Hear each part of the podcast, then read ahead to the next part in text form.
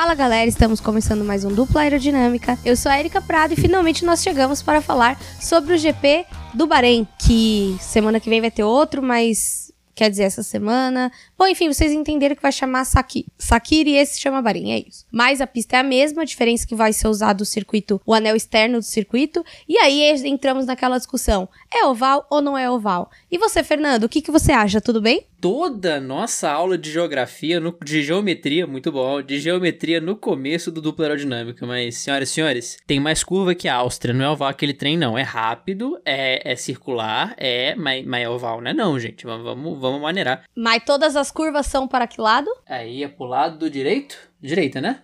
É não sei, direita. não olhei o traçado, tô perguntando. Acho que é pra, é, é pra direita.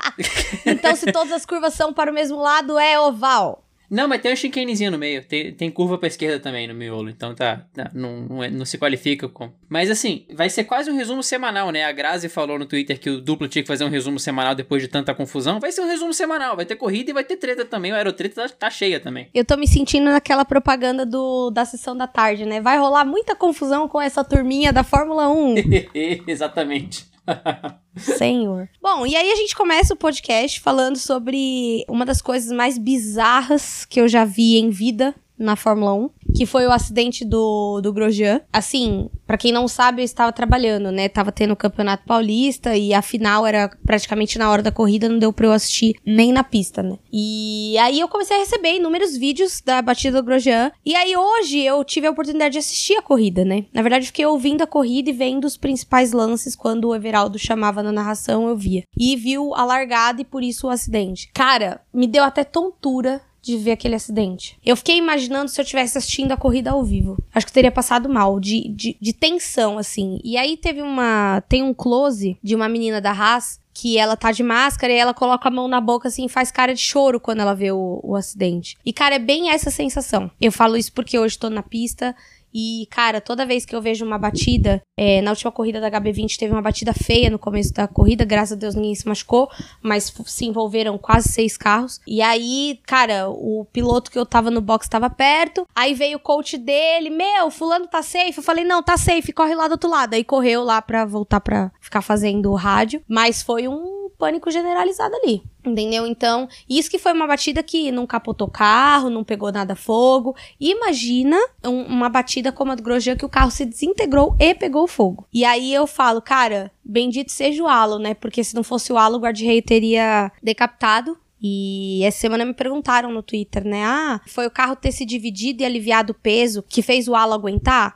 E na verdade não foi, né? O halo ele tem uma força de 46 kilonewtons frontal e de cima de 136, se eu não me engano, uma coisa assim. Cara, é uma força do caramba. Eu vou pegar para vocês alguma coisa que bata a 46 kilonewtons para vocês verem quanto é forte. Eu acho que tem muita coisa para para digerir nessa confusão, até porque gravando na quinta-feira a gente tem muito mais fatos para falar também em relação a isso. De imediato, eu acho que assim, 7 em cada 10 pessoas não respirou por alguns minutos depois que o Grosjean bateu, porque foi um momento de muita tensão, de muito medo, e aqui vem uma frase que Erika Prado sempre fala quando tem um acidente sério. O pior de tudo foi que a transmissão cortou e não voltou. E a transmissão não voltava e não voltava e não voltava e não voltava, só via a galera indo pro pit, ficando lá no pit, e você não sabia o que estava acontecendo acontecendo com o Grosjean e você não via nada. E passou uns bons dois minutos até que a câmera cortou pro Grosjean dentro do carro médico. E assim, eu acho que a alma de muita gente voltou, foi embora e voltou de, de, nessa, nessa bagunça. Porque, cara, foi de longe, de muito longe, o acidente mais sério que eu já vi também. Mas de muito longe mesmo, assim. Mesmo com o carro capotando, mesmo com gente batendo, você sabe que o piloto tá bem. Agora, no meio de uma bola de fogo, você tem certeza que ele não tá bem. E o Grosjean, o pessoal do Bandeira Amarela fez um tweet muito feliz. Eu, eu gostei muito do tweet do pessoal do Bandeira Amarela, que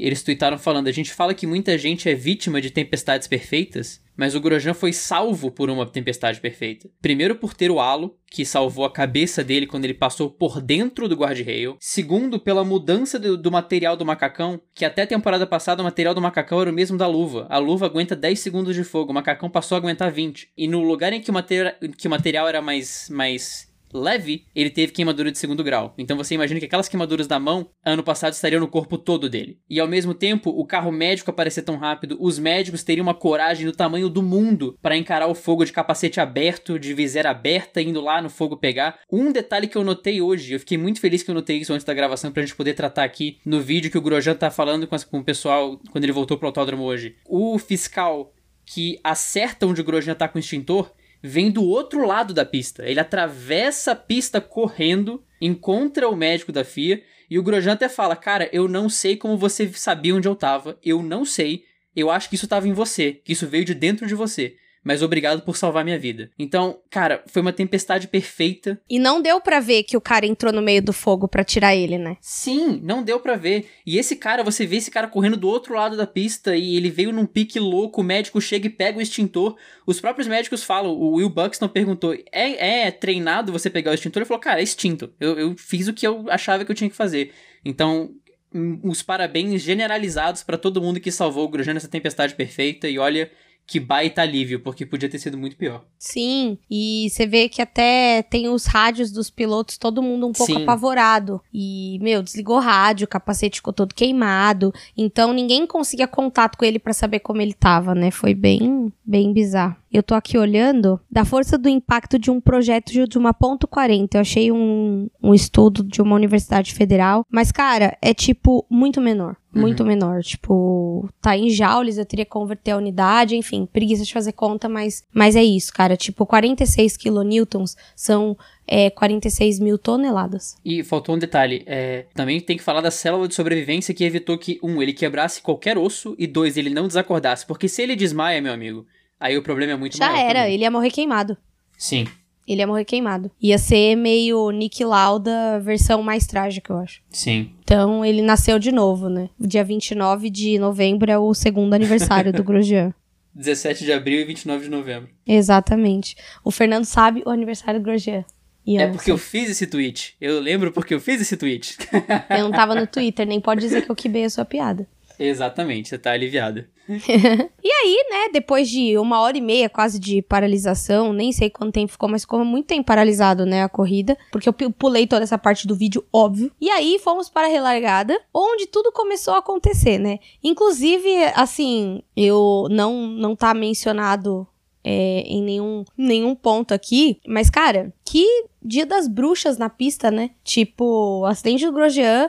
Aí, tipo, cinco voltas depois, acidente do, do Stroll. Carro virado de cabeça para baixo, o caramba. E, e, é engraçado que na hora o Burt comentou o seguinte: que o instinto é você soltar o cinto. Só que se você soltar o cinto, você fica preso. Porque você não consegue sair do carro. Então você tem que se apoiar e se arrastar primeiro para depois soltar o cinto. Eu falei, caraca, né? Que, que coisa interessante. E aí o, o Stroll falou no rádio que tava tudo bem, mas ele tava de cabeça para baixo. E, e, foi mais um momento, Érica Prado, de bandeira amarela. E sempre que tem a bandeira amarela, inclusive eu treino para quem não tá muito acostumado com isso. Olhou para cima, bandeira amarela, olha para baixo, que se alguém bateu, ele vai começar a despencar na classificação. Aí você consegue saber quem é. Sim. Você vê na classificação embaixo, ah, o Vettel bateu. Você vai ver o Vettel, plu, plu, plu, plu, plu, plu, plu. Mas isso é só na Fórmula 1, viu, gente? Porque no Nacional, deixa eu contar um negócio para vocês. Conta aí. O beacon, que é o que recebe a posição, o sensor da pista, ele fica na linha de chegada na largada, né? E a gente não tem telemetria em tempo real, então a gente não consegue ver exatamente a hora que a pessoa cai. Só acontece quando todo mundo passa pela linha de chegada e ela não. Olha aí, fatos de Erika Prado.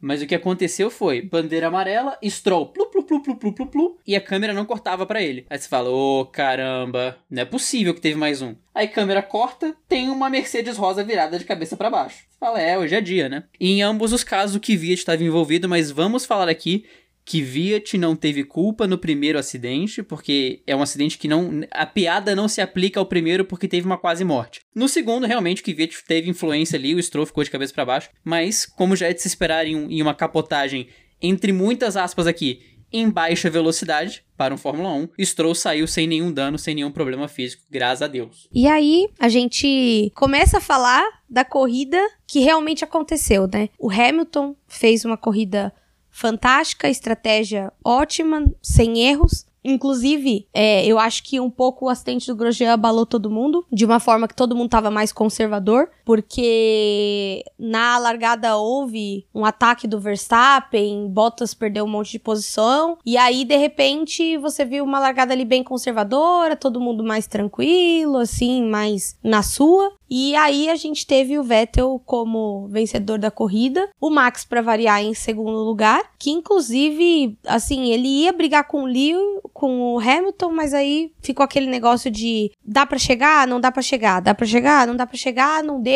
E foi isso, sabe? Então eu vi que todo mundo inconscientemente voltou mais conservador depois do acidente. É, pois é, a única coisa mais confusa na segunda parte foi estratégia, até porque a bandeira vermelha acaba com qualquer momento estratégico, porque ali você troca pneu, ali, enfim, ali dá uma bagunça estratégica na corrida. O Hamilton voltou para a corrida de pneus médios, enquanto a Red Bull voltou de pneus duros. Então, no momento, aliás, os dois voltaram de pneu médios, de pneus médios, mas no pit stop o Hamilton botou outro médio e o Verstappen botou um duro. Então, em teoria, o Verstappen poderia ir para o final da corrida, enquanto o Hamilton teria que colocar outro composto. Só que nessa confusão, o Verstappen estava conseguindo manter a diferença ali de 4 segundos, 3 segundos, 4 segundos, segundos, 3 segundos, 4 segundos, 3 segundos. A Red Bull poderia talvez ensaiar ameaçar o Hamilton, mas de todas as corridas do ano em que a Red Bull poderia ter um pit stop lento, ela escolheu Bahrein. Na corrida que o Verstappen estava mais próximo do Hamilton, teve um pit stop mais lento e aí o Hamilton depois conseguiu controlar o gap, mas não foi aquele gap louco do Hamilton de fazer 30 segundos no segundo colocado. A diferença ficou ali em 5, 4 segundos, mas o Verstappen não conseguia encostar. Um pouco também do lado Hamilton da coisa, né? Certeza que ele não estava pisando tudo que poderia, ia só controlando ali o gap. Quando o Verstappen começava a se aproximar, ele controlava um pouco mais. E aí o, o Max não teve como ameaçar o Hamilton. Então o P1 e o P2 ali foram standard, foram as corridas tradicionais, tudo que a gente fala desde o início do ano. Hamilton ganhou bonito, Max fez um segundo P, fez um P2 bonito e é isso aí. O P3, em compensação, foi uma grande surpresa, né? Inclusive, Albon tava com uma cara no pódio de tipo, nem minha mãe sabe quando, como eu cheguei aqui, mas sei que cheguei, né? Corrida nada maluca, mas que ele soube aproveitar, fizeram uma estratégia bonitinha para ele ali, não foi não foi sabotado pela equipe, porque teve um pit stop normal, não teve aquele pit stop lerdo igual do Verstappen e acabou se beneficiando das condições de corrida e chegando num, num P3 para ele dar uma respirada fora d'água antes de se afundar nas profundezas de Red Bull Racing. Bela abertura de cerveja enquanto você falava, inclusive, viu? Multitarefa tá confirmado aí. Deu, deu ah, gente, que... desculpa, quinta-feira, amanhã tem viagem, 6 horas da manhã, então eu mereço beber. O Brasil me obriga a beber, né, meus, meus amigos? Meu Brasil me obriga a beber. Não vamos nem entrar nesse assunto. O álbum, cara, eu vou defender o álbum aqui porque ele merece, porque todo mundo, quando dá golpe de sorte, que a gente fala: piloto precisa de sorte. Ah, mas o Pérez quebrou, o pódio era do Pérez e o álbum subiu. Sim, gente, sorte, acontece. Ou o azar do Pérez, que o Pérez é, tá meio zicado esse ano aqui. Sim, sim. Mas sim que a gente fala do Hamilton que ele tem uma lua particular, bem guardada. Ele é um cara que tem muito talento, que tem muito braço, mas que tem sorte, tem aquele trevo de cinco folhas, tem os quatro pés do, do coelho, tem uma lua particular. Campe, campeão mundial, eu não tô falando que o álbum vai ser campeão mundial, longe disso. Mas pilotos bons precisam de sorte, foi esse o caso do álbum. Tava em quarto, fazendo uma corrida calma, sem bater em ninguém, sem rodar sozinho, sem se envolver em treta. Não ameaçou o Max? Não ameaçou o Max. Ficou longe pra caramba do Max? Ficou. Mas P3 conseguiu aí o primeiro pódio duplo da Red Bull desde o Japão 2017, e então a Red Bull conseguindo aí quebrar números que até então eram de Verstappen e Ricardo, que foi o, último piloto que conseguiu produzir bem no outro assento da Red Bull. É aquilo, né? Há males que vêm para bem e para o álbum vieram para bem melhor ainda, né? Exato. eu, eu achei incrível a quanto ele aproveitou a oportunidade, né? Ele não. Ele soube ficar no lugar certo. Vai, ele não fez uma corrida excepcional, uhum. mas ele segurou ali a dele, porque ele falou, então, né? Já que o Pérez dançou, fica para mim essa daqui, né? Vamos fazer um paralelo? Ele foi o Bottas. Sim, ele foi o Bottas. Ele foi o Bottas, é isso. O Bottas ameaça o Hamilton? Nunca, mas ele entrega os pontos. Ele fez uma corrida Valtteri Bottas. Exatamente. O Valtteri Bottas Mode. Um bom nome. Bom, e aí a gente passa de álbum pra montanha russa da McLaren, né? Que nessa corrida eles resolveram fazer o vivo, né? O, eles saíram do meio do pelotão, ninguém entendeu muito de onde eles estavam. Mantiveram ali o P4 e P5, vida que segue, né? Tchau. Só teve aquele rádio do Sainz maravilhoso. Aliás, ponto para a transmissão desse fim de semana. Foi incrível, assim. Eu tava assistindo, é, ouvindo e sem comentários. Foi muito boa. Qual o rádio do Science que eu tô esquecido aqui? Preciso tomar o meu remedinho, não tomei? O o Sainz fez um rádio e aí o Everaldo pediu pro Burt traduzir o rádio. e foi uma cena hilária, porque, tipo. Putz, cara, ouçam. É engraçado na transmissão. Tipo, o rádio é um rádio comum, mas a transmissão ficou um momento engraçado. É que o Sainz faz um ah, que ele só faz um grito assim quando ele perde, quando ele perde posição. Acho que foi isso, né? Sim, exatamente. Dá, e aí, é... como é que você traduz um grunhido, né? Que aquilo foi um grunhido, sei lá. É assim que fala, grunhido? Grunhido. E vale o destaque, o, dia, o Giafone sou eu, que tenta imitar e imita constrangido, que não consegue imitar direito. Obrigado, Giafone, você fez o que eu faria. me sentir representado.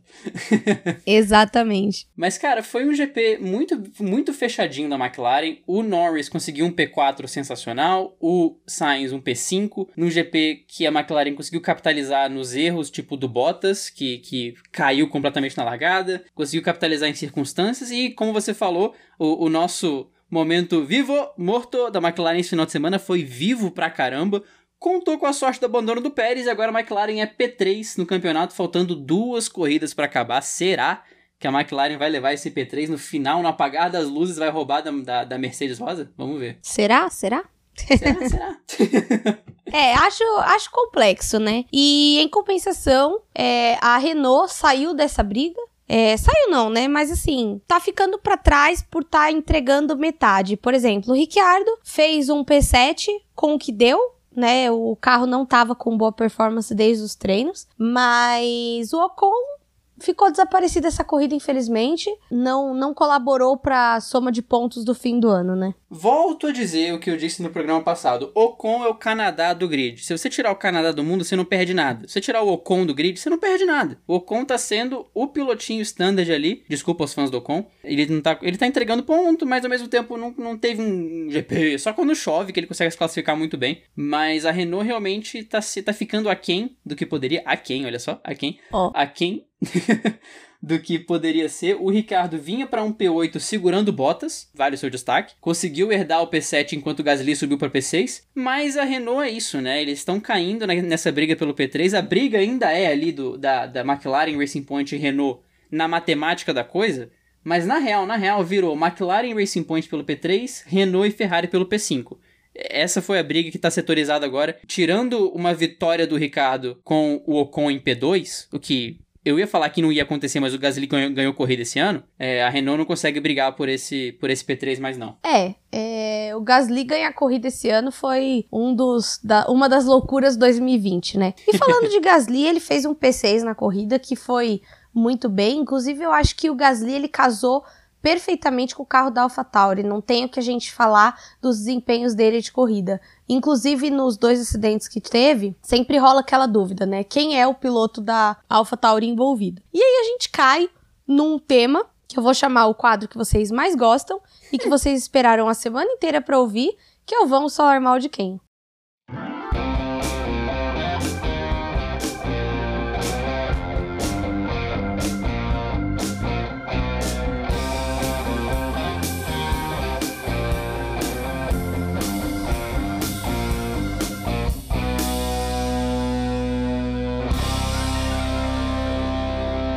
Aí a gente começa Vamos Falar Mal de Quem com o Gasly. Com o Gasly não, duh, com o Kvyat. Cara, o Kvyat até quando ele não tá fazendo nada, ele ferra com tudo, né? Sim, eu queria dar um destaque rápido no engenheiro do Gasly, que continua sendo a coisa mais fofinha do mundo, porque o Gasly tava sem pneu no final da prova, e o engenheiro vem e fala, Gasly, you have no tires, but there are five laps, five laps left, five laps left, can you do it? Can you do it? É a coisa mais fofinha da história. E o Gasly conseguiu terminar a prova. Já o Kvyat, no outro lado da moeda, na primeira, lembrando, ele não teve culpa. O Grosjean é. cortou feio ali na frente do Gasly. Não viu o, na frente do Kvyat, não viu o Kvyat. O Kvyat, inclusive, ele tem uma reação que você vê que primeiro foi instintivo e depois ele fica preocupado. E no rádio ele fala: Eu não sei o que o Grosjean tava fazendo, tipo, se defendendo no começo. Depois ele fala: Por favor, me diz que ele tá bem. Por favor, me diz que ele tá bem. Porque se o Grosjean, no post de social media, falou que ele vai precisar de acompanhamento psicológico depois que aconteceu, depois de olhar a morte na frente dele, imagina o Kvyat, que mesmo sabendo que não foi culpa dele, ia ser o cara que o, que o Grosjean tocou para ir pro muro. Nossa, cara, ia ser, ia ser complicado. Então, assim, a gente entende a preocupação do Kvyat no primeiro acidente, No segundo foi ali uma, uma, uma barbeiragem pra cima do Stroll no cotovelo, achou que dava, não dava, de repente o Stroll tava virado de cabeça para baixo. E o Kvyat vai cada vez mais ali carimbando o aviso prévio dele na carteira de trabalho. A, a, a AlphaTauri tá só esperando o Tsunoda conseguir garantir a super licença para confirmar. E o Kvyat deve fazer as malas pela terceira vez na Fórmula 1 e, e deixar o esporte. Kvyat, que agora a filha dela vai ter um novo padrasto e, e a situação do Kvyat vai ficar Que inclusive também 1. é outra perseguição na vida dele, né? completa, total e completa. Momento Gossip Girl do, do dupla aerodinâmica. pra quem não se lembra, Kvyat foi rebaixado quando bateu no Vettel, né? Ele Sim. he came like a torpedo. E aí o Verstappen subiu. Na época, o Kvyat tinha um rolinho com uma jornalista da Espanha, não sei, e aí o Verstappen meio que atravessou. Sério? E agora Essa eu não sabia. É. Essa Dá uma pesquisada aí. Rolo Kvyat jornalista que você vai saber. Caraca. E aí, não satisfeito, Kvyat teve, tem uma filha com a Kelly Piquet, né? Filha do, do Nelson Piquet, campeão bicampeão de Fórmula 1 brasileiro. E aí o Verstappen, talarica, foi lá e fez o quê? Furou o olho do Kvyat e está saindo com Kelly Piquet. Olha que maravilha. Eu, eu, queria destacar essa criança, que essa criança é o quê? Ela é neta de Nelson Piquet, ela é filha de Kelly Piquet, ela é filha de Daniel Kvyat e ela é, ela é enteada de Max Verstappen. Essa é aquela pessoa que vira uma arquiteta bem sucedida. Pode ser arquiteta bem sucedida. Ou pode ser uma engenheira bem sucedida, ou pode ser, sei lá, um, uma publicitária bem sucedida. Só que a pressão da vida dela de ser filha de Kelly Piquet, Daniel Kvyat, enteada de Max Verstappen, neta de, de Nelson Piquet, vai ser tamanha que vai rolar uma pressãozinha nela, mesmo que ela seja uma profissional super bem sucedida na área, vão esperar que ela seja uma pessoa enorme. É tipo a filha do Brady com a Gisele Bündchen, sabe? Não pode virar um contador. Que a galera vai ficar, porra, mas... tá ligado? Nada Ai. contra, mas porra, sabe? Tom Brady, Gisele, contador. Ai, gente. É, eu, eu só consigo pensar na. Tem um, um funk que eu falei de talarica. Talarico, né? Tem um funk que fala da, da talarica, mas é sobre uma mulher, na verdade, né? Que ele fala: talarica tava sentando no macho da tua amiga e tu vai tomar um pau, né? Então, se eu fosse o Max Verstappen, eu dormia com o olho aberto, né? Ou correria com o olho aberto, porque na verdade o problema é na pista, né? Eu faria isso, eu descontaria na pista. Dane-se, ô, Ops, bateu. Vai ser demitido mesmo, né? Tô demitido mesmo. Exatamente, já tô demitido mesmo. Vou fazer o que nessa merda? Vou fazer merda, mais merda ainda. Vai me dar ponto na carteira pra ficar suspensa a próxima prova? Eu não tenho nem contrato. Pra dar, dá ponto aí, então. É isso aí mesmo. Olha, gente, né? O lado mal, o lado evil do, do aerodinâmica. São os diabinhos nos nossos ombros falando agora. São eles que estão no microfone, gente. Repara não. Não, detalhe, né? É, eu volto no assunto, né? Valtteri Bottas. Cara, o Bottas, tipo, ele não está demitido mesmo, mas ele já largou mão. Tipo, ele falou: ah, vou vir aqui, sentar no carro, fingir que tô trabalhando. Sabe aquele dia que você tá, tipo, numa ressaca desgramado, você tá morrendo de sono, ou você terminou com seu namorado, ou sei lá, que você só tá cumprindo o horário no trabalho? E, gente, não existe, não vem com essa. Todo mundo já fez isso uma vez na vida. Para, larga a mão de ser caxias, seja honesto com você mesmo se você estiver ouvindo esse podcast sozinho, porque você sabe que já teve um dia que você não fez nada no trabalho. Entendeu? É o que o Bottas está fazendo. Ele está sentado ali cumprindo expediente. 8 horas, tata, bate o ponto. É, 18 horas, tata, bate o ponto e vai para casa. É isso. O, o resto do ano de 2000, 2020 do Bottas, ele é expressado em uma palavra. Largou. Mas largou forte, meu amigo. Mas largou com as forças agora. O Bottas, cara, na largada ele despencou pra P6. Inacreditável. O Bottas, ele fez o curso do, do Senac de largada Weber Barrichello. É impressionante. Ele tem a especialidade de largada Weber Barrichello de largar pra trás. Largada Michael Jackson, só no Moonwalk. E... e que o horror. problema... O problema do Bottas, cara, é que assim, vamos lembrar do Hamilton no GP de Monza, certo? O Hamilton toma punição, ele tem que pagar lá o, o stop and go, volta atrás do pelotão com safety car. No final da corrida, faltavam as 20 voltas. Bottas no Bahrein. Fura o pneu na volta 4 e volta atrás do safety car em último. O Hamilton, lá atrás em Monza, ele ficou só atrás ali, ele ficou em P6, eu acho, P5, P6, ele fatiou o grid voltando. O Bottas terminou a corrida em P9, sendo que ele teve a corrida inteira para se recuperar. Isso só mostra o abismo que tem entre os dois. A culpa é do Bottas? Cara, não é. ele não tem o braço para estar nesse carro. Simples. Só que pra Mercedes não incomoda, porque eles ganham o campeonato, o campeonato de, de, construtores por 200 pontos. O Hamilton não é incomodado, eles não têm que lidar com uma treta interna, porque em entrevista o Toto já falou: ah, piloto X, piloto Y, pô, a gente podia até considerar, mas às vezes volta aquele clima de guerra fria que tinha entre o Hamilton e o Rosberg, a gente não quer isso, porque acaba com a equipe. Então, assim, o Bottas é limitado em relação ao Hamilton? É, e a culpa nem é dele. Na verdade, ele só tá lá tanto tempo por causa disso, né? Exato. Ele, ele tá num rolê que não é dele. Ele foi, ele chamaram ele pra um casamento que ele não conhece ninguém. Ele tá lá sentado olhando pra parede, falando bege, a parede é bege. E tá lá, sabe? Ele Largou. tá tipo o Eduardo, né? Achou estranho e melhor não comentar, né? É isso! Só que o problema do Bottas é que ele não assume a posição de Eduardo e acha melhor não comentar. Ele comenta e fala bosta, né? É, ele fala no início do ano que ele tem um plano para bater o Hamilton. Ele fica falando to whom it may concern. Ele fica chiando no rádio. Eu quero pneu, eu quero pneu oposto do Hamilton, eu quero para antes. Ai, to whom it may concern. Ah, Bottas. Paciência, brother. Assume, entenda. Autoconhecimento é o primeiro passo. É a famosa aceita, né? Aceita é... que dói menos. Caraca, Bottas. Menos, cara. Menos. Muito menos. Se controle-se. Exatamente. E falando em se controle-se, né? Nada a ver, mas tudo a ver. a gente entra no motor da Racing Point que deixou o Pérez na mão, né? Motor, se controle-se, pô. O cara tava pegando, indo pro pódio, segundo pódio do ano, e aí, de repente, hoje não, Faro. Cara, na minha cabeça, porque assim, gente, eu, eu vejo a corrida vendo as, os enredos do duplo acontecendo, né? Eu tava vendo o Pérez em P3, tava pensando, o Hamilton é o único piloto que pontuou em todas as corridas que ele esteve presente esse ano. O outro piloto era Sérgio Pérez. O Pérez ia para o segundo pódio consecutivo dele, sem assento. Ele estava indo para o segundo pódio para no dia seguinte avisar que estava sem assento. Ele estava indo para ficar em quarto no campeonato, tendo perdido duas corridas. E assim, ia ser um P3 do início ao fim, sem ser ameaçado. O álbum estava uns 5 segundos atrás. Eis que, primeiro, o, o Pérez, faltando 15 voltas, pergunta se a equipe está acordada.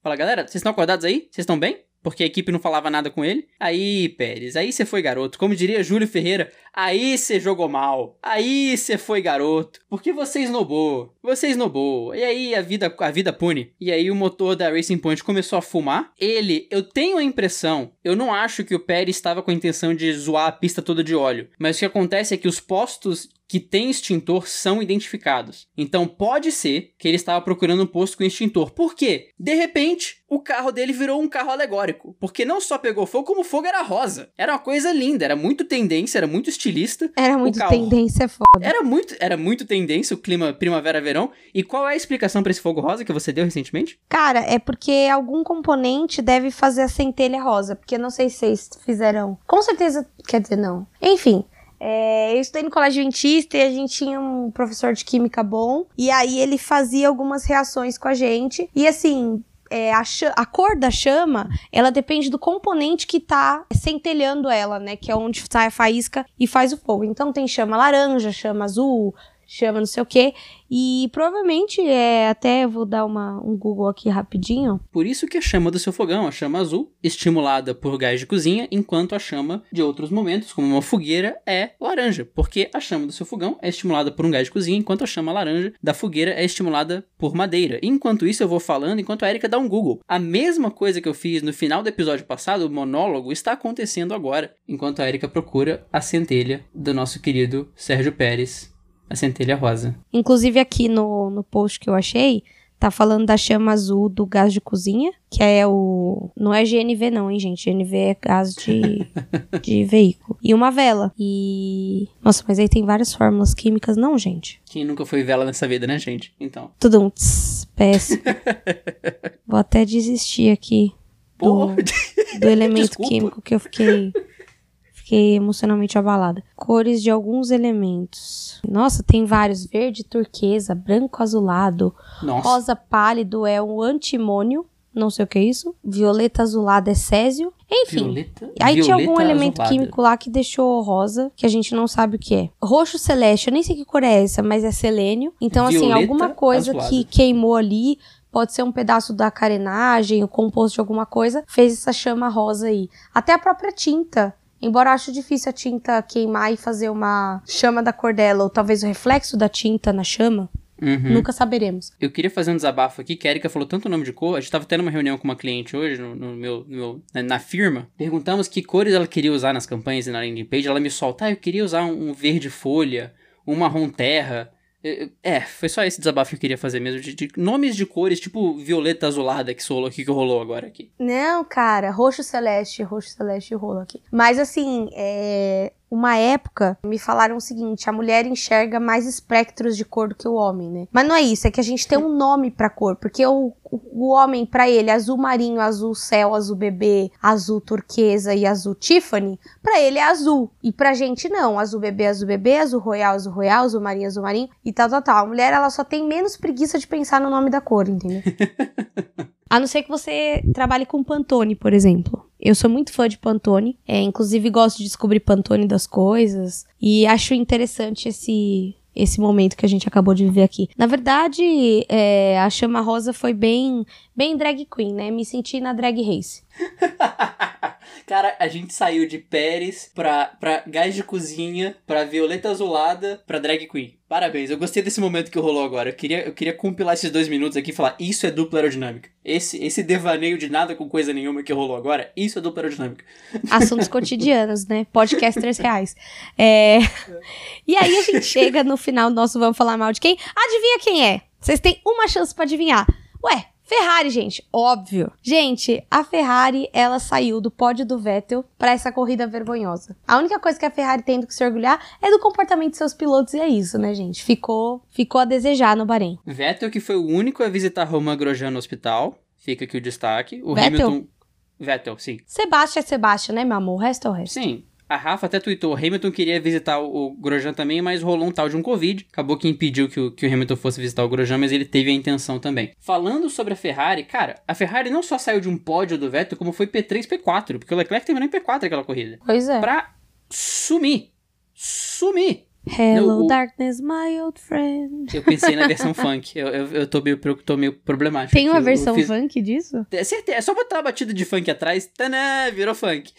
Não, cara. Hoje... Cara, vocês não sabem. Hoje eu estava vendo... Eu tenho mania de trocar playlists com os meus amigos. Principalmente aquela playlist do... O que você mais ouviu em 2020, 2019, etc. E aí eu troquei com uma amiga minha. E aí, cara, eu descobri que tem um funk que tem a entrada de uma música do Chuck Berry. Meu Vou Deus. procurar pra vocês, peraí. Continua falando do Vettel. Vou continuar falando. Cuidado com os copyrights aí, cuidado com os copyrights. Mas uh, a Ferrari sumiu mesmo. A Ferrari sumiu. Não só ela não apareceu na corrida, como ali. O Leclerc acho que terminou em P10. Acho que o Leclerc ainda conseguiu pontuar ou não. Os dois terminaram lá para trás. Gente, a corrida foi uma semana atrás, desculpa. Mas foi um. Mostrou como a Turquia foi atípica, como o Vettel teve braço e o Leclerc também na Turquia, mas às vezes nem só braço faz verão e a Ferrari acabou sumindo. E essa briga pelo P5 vai acabar ficando na mão da Renault. E é isso, final de ano melancólico aí pra Ferrari e o Sainz, que vai ter que se preocupar no que vem, que vai assumir esse assento do Vettel. É, então.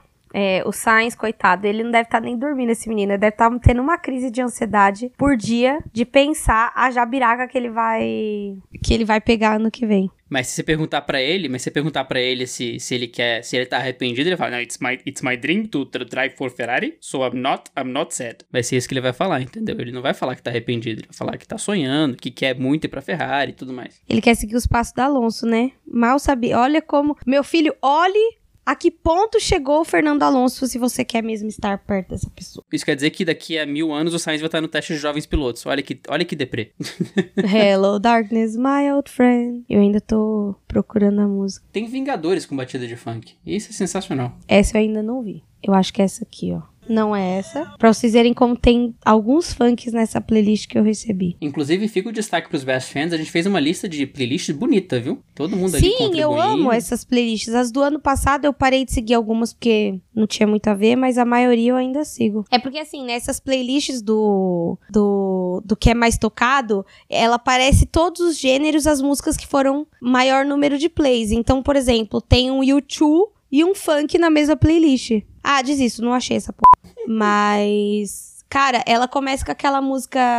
A mais famosa do Chuck Berry, que toca no. De Volta pro Futuro, não sei o nome. É. Johnny B. Good. É, essa mesmo. E ela tem a guitarrinha no ritmo de funk. É assustador, cara. Eu estava no trânsito, na marginal. E, tipo, eu arregalei o olho assim, fiquei olhando pro rádio, tipo, socorro, meu Deus, o que é essa? Foi assustador. Eu quero trazer um, um, desabafo pro programa, porque você falou, eu deixei de seguir umas, algumas playlists porque não era interessante, mas eu quero talvez trazer uma nova teoria. Deixou de seguir porque o Spotify não bota o nome. Sim, é péssimo. Identifique Spotify, por favor. As mais ouvidas de 2020, Erika Prado, Fernando Campos, entendeu? Jonatas Mello e... Rafael Celone. Não, essa você não pega não, essa aí você deixa quieto. Aí, olha, eu vou falar, as que eu parei de seguir foi bem a do Júlio, a do Jonatas e a do Rafael, porque não tá. Ele escuta aqueles rock progressivo que me deixa deprimida, não gosto.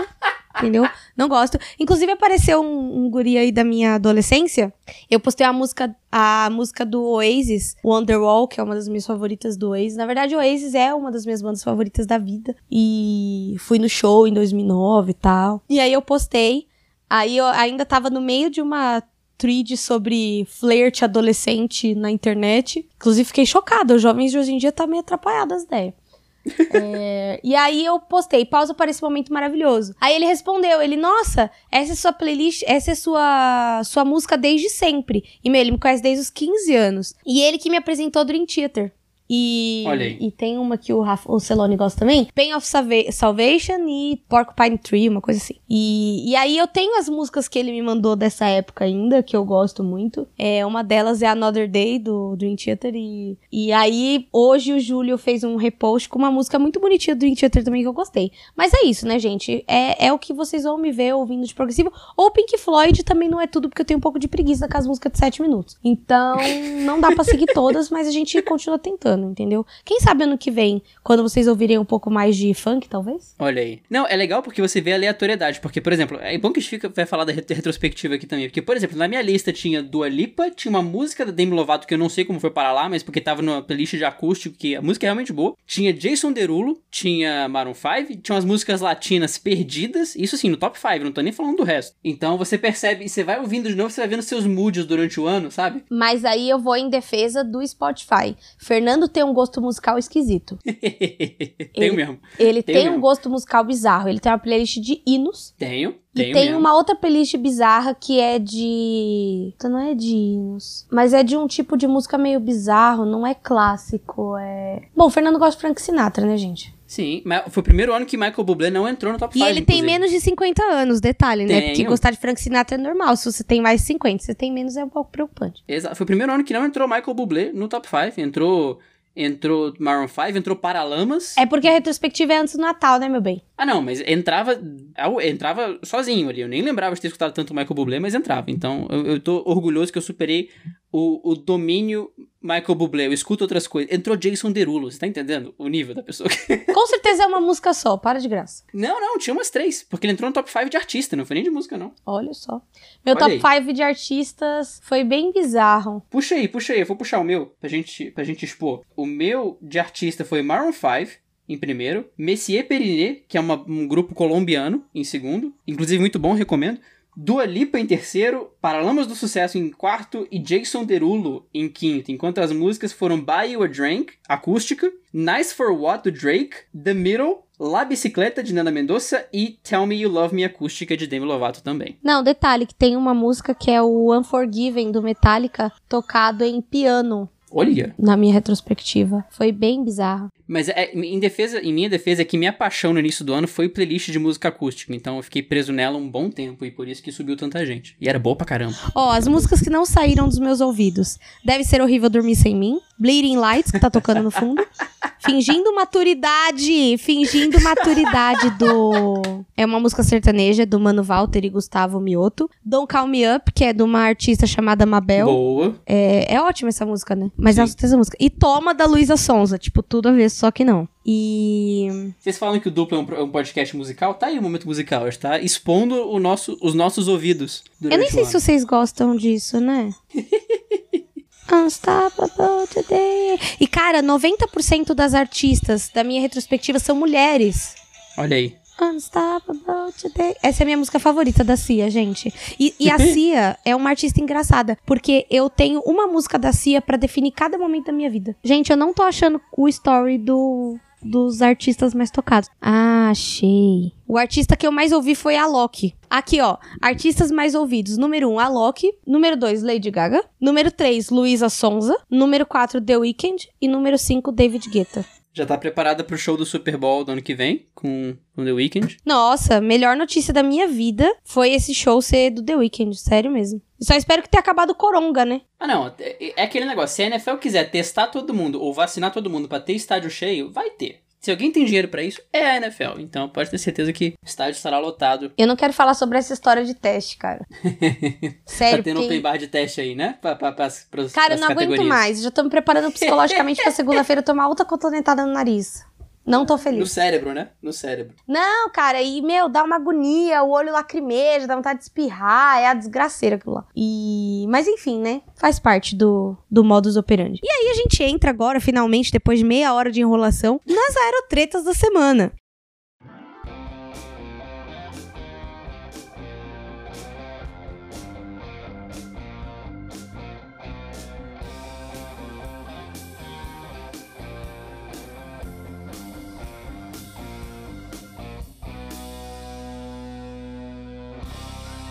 E aí a gente teve uma dança, não da manivela, mas a das cadeiras. Oh. Tocou a, a musiquinha, né? E aí quando deu par, pra parar, o Pietro Fittipaldi vai substituir o Grosjean nesse GP, até porque ele é o piloto reserva da Haas. O George Russell vai substituir o Hamilton, porque Hamilton está com coronga. E o Jack Aitken. É Jack Aitken? Jack Aitken, yeah. Hã? Jack Aitken. É, é de Atkin, Atkin. Vai de Atkin mesmo, dane-se. O, o problema Na verdade, é eu tava dele. perguntando se é Jack mesmo o nome dele, porque a É pronúncia Jack, é Jack. A pronúncia do Aitken, eu não sei que, qual que é a descendência desse menino. Esse Aitken aí é o quê? Americano, né? Que Esse seu- menino é britânico com coreano. Ele não ajuda. É, ele é todo cagado mesmo, né? Jack, é, a transmissão britânica, que costuma cagar os nomes, fala Jack Aiken. Então, né? É. Em coreano se fala como se escreve. Igual em japonês, então não sei. Atkin, Atkin. Saúde. É... no lugar do Russell na, o Russell na Williams. Então, a gente teve aí uma dança da cadeira. E, além dessa dança da cadeira para esse GP, a gente teve uma, uma alteração na nossa Silly Season, que esse ano aconteceu toda desgovernada. Mas, ano que vem, teremos dois Baby Drivers na Haas. Nós teremos o Nikita Mazepin e o Mick Schumacher na Haas. Olha que dupla neném. Não sei se isso vai dar certo, não sei, mas tenho fé que dará e que outras equipes olhem isso com bons olhos pra parar de ressuscitar umas múmias. Tipo, vocês sabem quem que eu não vou citar nomes. É, abre aí o RH do duplo rapidinho. Abre aí, por favor, e desconta do salário do, do pautista, que esqueceu de botar o Mazepin e o Schumacher na Haas. Desconta do meu salário aí, que foi. Mas foi eu sou o quê? Eu sou uma podcaster antenada, eu sou descolada, eu sou Obrigado. atenta, sou Cê- jovem. Você salvou mesmo. Você salvou mesmo. Então, subiu a placa depois que o Grosjean foi resgatado, que tava tudo bem, subiu a placa aqui. Banerje informa. Sai. Out. Romain Grosjean. Entra em Pietro Fittipaldi. Pietro é o quarto Fittipaldi a correr. O André, amigo meu, falou que, que automobilismo é igual política. É só as mesmas famílias andando. Schumacher, Fittipaldi, Magnussen, Verstappen. Tá errado. André não está errado. Não tá- É um poeta o André. O André é um poeta, só não é compreendido pelo mundo, mas que tá certo ele tá. André Breitenbach. É isso que é assim que fala, né? E ele falando de nome. Você viu um negócio desse? Ele Esse- falando do nome dos outros. Tadinho, né? Ele deve ter demorado uns quatro anos pra aprender a escrever esse negócio, pra aprender a falar. Aprendeu o alfabeto com o nome dele. Acontece, gente. Acontece. Acontece. O Pietro vai substituir o Grosjean. Trabalho merecido, porque ele foi um segundo piloto que se dedicou ao trabalho da Haas. Foi piloto reserva da Haas durante um bom tempo, sem competir em outras competições. Ótima frase que eu fiz agora. O Luiz Delatraz ficou todo mordidinho, mas cara, você tá na Fórmula 2, o Pietro tá à toa, o Pietro fez um mega trabalho pra Haas, vai acontecer, e aí o Luiz ficou de mimimi no Twitter. Você que lute, Delatraz, você é suíço, já começa por aí. Você tem muita mordomia na vida, você que lute. Não, cara, e falando de mimimi no Twitter, tadinho do, do Van Dorn, né? Que não chamaram Sim. ele pra festinha de, da dança da cadeira, ele ficou um pouco chateado. Não, pior, chamaram, né? Mas pra- porque assim, o que acontece? A Mercedes chamou o Russell pra substituir o Hamilton. De novo, merecido. O Russell conhece o carro, tá correndo no ano, tudo mais. Só que chamaram o Van Dorn pra caso dê problema com o Russell. Então, basicamente, o, o Van Dorn queria sair. Ele é reserva do reserva, né? É, o Van Dorn queria sair com a menina. Aí o amigo dele chamou pra sair antes e conseguiu. E chamou o Van Dorn pra ir junto. Só pra olhar. Cara, isso aconteceu comigo muito recentemente. tipo, me convidaram pra um rolê e aí eu descobri que, tipo, eu era friend zone do rolê. E aí, tipo, ficou um climão meio merda, assim. Tipo, saiu eu, o menino e a menina. E aí ficou aquele clima merda, tipo, tem alguém se pegando. Não sou eu, mas por que, que eu tô aqui? Foi bizarro, cara. Você olha pro celular, não tem nada na tela, você fica só olhando. É, Você fica torcendo pra alguém te ligar, pra acontecer alguma coisa, pra você ir embora. É, exato.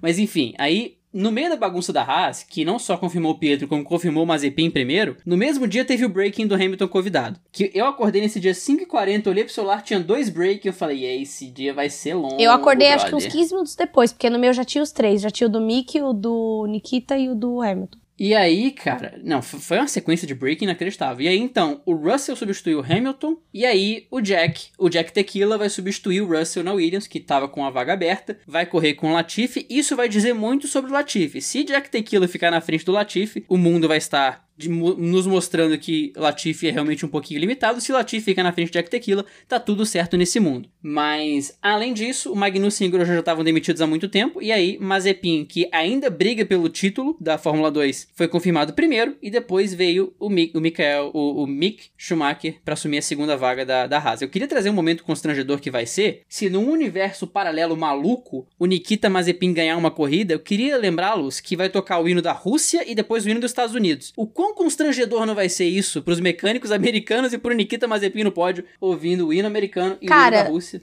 Sinceramente, quem tem que superar isso é o brasileiro, porque o americano e o russo estão um pouco tendo pra esse negócio. Vai ter um pi nesse programa. Vai Mas é verdade. vários. Cara, eu não tô entendendo essa gracinha, gente. Isso ficou no passado. Nem o Putin lembra desse rolê. Olha talvez. que é o Putin. O Putin é um ser, o Putin é um ser particular. Primeiro que o Putin deve ter uns 150 anos, né? Ah, não, assim, o Putin, eu acho que ele, ele tem um rolê ali que, que ele não tem com que se preocupar, né? Ele tá ocupado com outras paradas. Ele não vai ficar tretando com o mundo. Ele tá lá no rolê dele. Ele é o Putin, brother. Você acha que o Putin vai ficar, tipo. Tá errado? Não tá. Se cada país cuidasse da sua vida. É, e aí a gente vai pra classificação de pilotos, Fernando. Como sempre, não tava preparado, tô abrindo a classificação Ah, agora. mas eu já tô com a de construtores aberta. Só Muito por isso bom, que eu então- fiz isso. Eu, tô- eu sei, sei, é, enfim, já abri aqui, senhoras e senhores. Inclusive, fica o meu desabafo, porque depois da corrida da, da, da próxima corrida vão ter 23 na classificação de pilotos. Vai ser lindo isso aqui. Lewis Hamilton é campeão mundial com muita, muita, muita, muita folga, com 332 pontos, seguido, por- seguido por Valtteri Bottas com 201. 332 contra 201. Ele ia alcançar o Hamilton, sim. Sim, o Hamilton pode ficar mais meio ano fora, que ele ganha do Bottas. Max Verstappen é o terceiro com 100 189, e aí entra o mundo real, né? O mundo dos meros mortais. Daniel Ricciardo tem 102 em quarto, Sérgio Pérez tem 100 em quinto, e Leclerc tem 98 em sexto. Quatro pontos separam Ricardo de Leclerc com Sérgio Pérez no meio fazendo sanduíche. Lando Norris tem 86 e Carlos Sainz tem 85, esses dois andam agarradinhos. E empatado com Carlos Sainz, Alexander Albon também tem 85. Pierre Gasly vem décimo com 71, Lance Stroll tem 59 e Esteban Ocon, o Canadá da Fórmula 1, tem 42. Sebastian Vettel vem 13 terceiro com 33, Daniel Kvyat em 14º dando adeus com 26, o número dele, olha só. Nico Huckenberg em 15º com 10, Kimi Raikkonen com 4, Giovinazzi com 4, Grosjean com 2, Magnussen com 2, Latifi tem 0 e o último colocado, senhoras e senhores, em 21º lugar, George Russell vai pilotar uma Mercedes. Eu só quero dizer isso. Cara, não fala isso. Eu só falei que ele vai pilotar a Mercedes, eu não falei nada.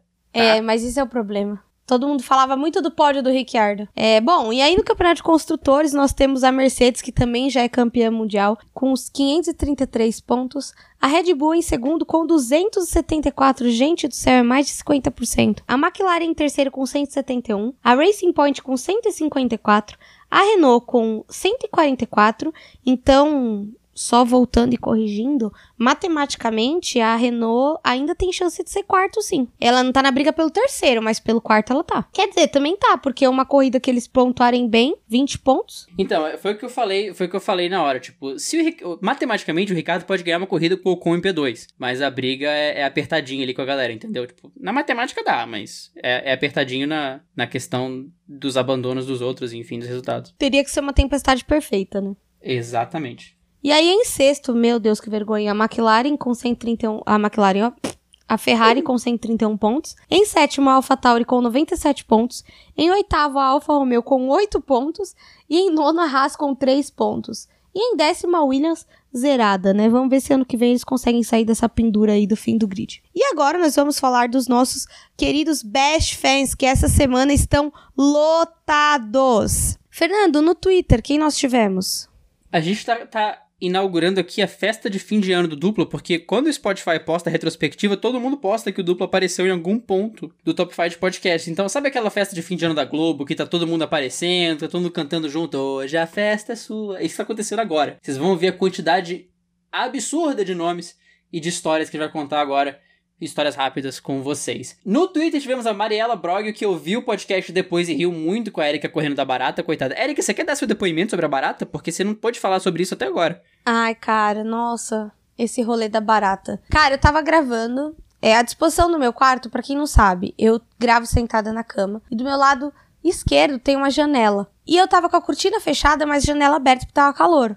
Tipo hoje. E aí eu vi uma coisa é, escura caindo da, tipo, da cortina pro chão. Falei, cara, eu acho que é uma barata. Aí eu não ia levantar.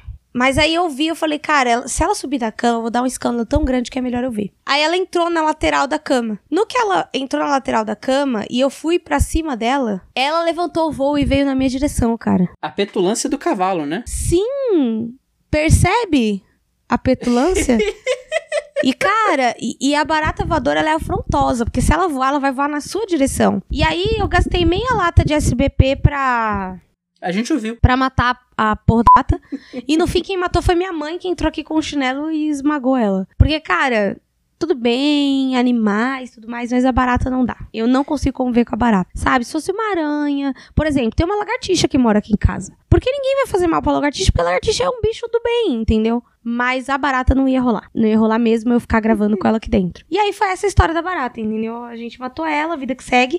Mas eu vou te falar, gente. Eu só tirei o corpo depois do podcast. E assim, no verão aqui aparece muita barata. Porque a minha casa é de muro com outra casa. Então, choveu, já aparece umas baratas aqui. Agora, voadora foi uma afronta. Eu queria destacar que, eu só fazer dois relatos aqui. Os mosquitos de São Paulo são mais espertos que os mosquitos de Brasília. Porque aqui eu mato todos. Em São Paulo eu não matava nenhum. Me sentia muito idiota. Não conseguia matar nenhum, era triste. Agora, só para compadecer da sua causa, antes de continuar os best friends, eu vou deixar um relato de barata aqui também, porque teve um dia que eu acordei cedo pra ir pra aula, aquele dia que você acorda às seis da manhã, tudo escuro, você fala, putz, tem que ir pra aula, não sei o que. Eu acordei, meio dormindo, abri o banheiro para tomar banho, tinha uma barata do tamanho de uma kitnet, na parede. que assim. exagero. Você olha pra barata, seis da manhã, sem sacanagem, eu, eu, fiquei segurando na parede assim, dois minutos olhando pra barata, falando, tá, o que, que eu faço agora? Aí você olha para ela, olha para ela, olha para ela, você fica olhando, calculando, você com sono, não faz nada, né? Cara, se eu não tivesse gravando dupla, eu ia ter deixado o quarto pra ela e ir embora. Não, pois é. Aí eu olhei para ela, eu falei, posso não tomar banho, posso não ir pra aula, posso fazer várias coisas. Aí eu tracei uma reta direta para baixo, tu, tu, tu, tu, tu, tu, tu.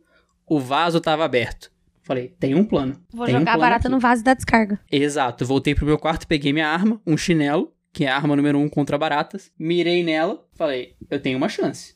Eu posso acertar essa barata e ser um herói. Joguei, momento Angry Birds total. A barata caiu direto no vaso. Chua, play. O problema é que o chinelo voltou voando em mim. Eu achava que era barato. Eu dei um pulo com o chinelo voltando em mim. Foi algo de absurdo, mas aí eu dei descarga e segui minha vida. Mas o chinelo me deu um susto, que eu achei que era barata voltando. Pulei por causa de um chinelo de borracha voltando em mim. Que horror, não? Seguindo os Best Fans, a Grazi que falou que precisava de um resumo mensal, já, o resumo semanal já tá aí, o resumo mensal. Eu, caraca, semanal. Eu esqueci, eu perdi a habilidade de falar. Eu que bebo, você que fica doido, né? Exatamente. Enzo de Moura apareceu, acho que é a primeira vez que ele aparece aqui. Arroba Mercedista67, que postou que ele já ouviu 11 episódios em um dia do dupla. 11 Temos um, um recorde. Temos um recorde. Talita Lima, arroba Tamidessa, Érica Fioranelli, nome de famosa, Letícia Eichhoff, nome de famosa também é Letícia, viu? Tem nomezinho de famosa. Letícia Eichhoff atravessa a rua no Leblon. Funciona. Wesley, Esther dos Santos, Gabriela Dias, Júlia Vieites, Gabriela Dias, que é uma das maiores embaixadoras do futebol feminino no país. Sim. McLaren Deple, Deple. Eba! McLaren Depre. Cebolinha. De Cebolinha. McLaren Depre, que pediu um abraço. Pole Position F1, Tadeu Alves, Davi dos Santos, Jonatas Melo, Natália Rodrigues, Davi Magrão, Anderson Barreto, sonoplasta da galera, Luiz no fim do... Pois é, MGOcast, a galera que. que o, o, o Mauro que fala que nós somos o, os pais dele no mundo dos podcasts. Fui eu que falei essa groselha aí. Foi você? Ah tá, ok. E o Léo Alves fecha no Twitter. Foi uma galera, foi bem uns 20. E no Instagram, qual foi o tamanho da bagunça no Instagram? O Instagram, devido à retrospectiva do Spotify, a gente teve uma galera e uma galera novata, né? A gente teve o Danilo Augusto, o Ale Ranieri, o Arthur Apóstolo, que inclusive já participou invadindo o escritório do Celone no, no yes! podcast. O João Vitor, o John Braga, a Rosana Antônia, Júlio Ferreira, Júlia Vieites, Michele Bragantini, Mauro Carvalho, o Jimmy, que o arroba dele é maravilhoso, é diminutivo. Nossa, eu não vi isso! Eu não notei, se não tinha colocado, eu não sabia. Maravilhoso, eu Meu amo esse Deus. arroba. É o Luiz Barbosa, o Rian Rodrigues, o Jonatas Melo, a Natália Rodrigues, Mariana Coelho. Beijo pra arroba na volta do pneu. A Mariana é a nossa TikToker da Fórmula 1, que eu dou de risada com os vídeos dela, não tá no gibi. É o MGU Cash de novo, é o Max Souza, a Maria Antônia, o Gabriel Figueiredo, a Edneuza Bastos, a Joyce Fernandes, o Matheus Six, um dos nossos primeiros best fans, o Rafael Celone, que já é freguês, e a Mara Soares. E esses foram, esse foi o nosso programa. Para participar dos best fans, é só você tirar um print ouvindo o Dupla Aerodinâmica e postar no seu Instagram ou comentar no seu Twitter que está ouvindo o Dupla Aerodinâmica. Para nos encontrar nas redes nessas redes sociais, arroba Aerodinâmica, tanto no Instagram quanto no Twitter. Para trocar uma ideia comigo, falar alguma coisa, ou até pedir o link para entrar no GLR, no Girls Like Racing, é só vocês entrarem no arroba no Instagram ou arroba no Twitter e sigam também o Girls Like Racing, arroba Girls Like Racing BR. Eu fico por aqui, até a semana que vem de novo do Bahrein e tchau, tchau. Tivemos aqui, eu tava contando com toda a nossa solidariedade com a pessoa de humanas, tivemos 49 best fans nesse programa, eu acho que é um recorde fácil isso. E fica meu agradecimento porque os podcasts também recebem retrospectiva. E a gente cresceu 112% em seguidores no Spotify esse ano. Então, muito obrigado a todos vocês, porque esse número é gigantesco, chicante. Eu fico por aqui também. Meu agradecimento e meu abraço a todos vocês. Se você, querido ouvido, nos escuta pelo Apple Podcast, não deixe de deixar as 5 estrelinhas, porque elas são muito importantes para nós. E se você quiser mandar uma mensagem de áudio, tem o link na descrição de todos os episódios para você poder fazer isso. Eu vejo vocês daqui a alguns dias no GP do Bahrein, o retorno, agora no anel externo, com muitas confusões e muitas pessoas novas aprontando altas aventuras. Um grande abraço para todos vocês. Lavem atrás da orelha, muito cuidado com a segunda onda. Olha a onda, olha a onda. Limpa no canto da casa que você não tá limpando, Maicon. Eu sei que você não tá vendo aquele canto. Limpa aquele canto ali. Comam vegetais, não usem drogas. Érica, dá algum recado pra galera aí, alguma dica? Cara, a dica dessa semana é usem máscara. Usem máscara. Porque e, e não adianta usar a máscara com o nariz pra fora, amiguinho. Também não adianta você usar máscara e ficar abraçando as pessoas, ou não Ih. lavar essa merda dessa mão, ou chegar na sua casa e não colocar roupa no quintal. Tá? Usem protetor solar. Você já viu esse vídeo do Bial? Sim. Cara, isso Muito é bom. uma música. Eu tenho um áudio dessa, desse negócio do uso protetor solar, é maravilhoso. Fica aí o conselho. Usem máscara e usem protetor solar. Um beijo, um queijo e até a próxima, galera.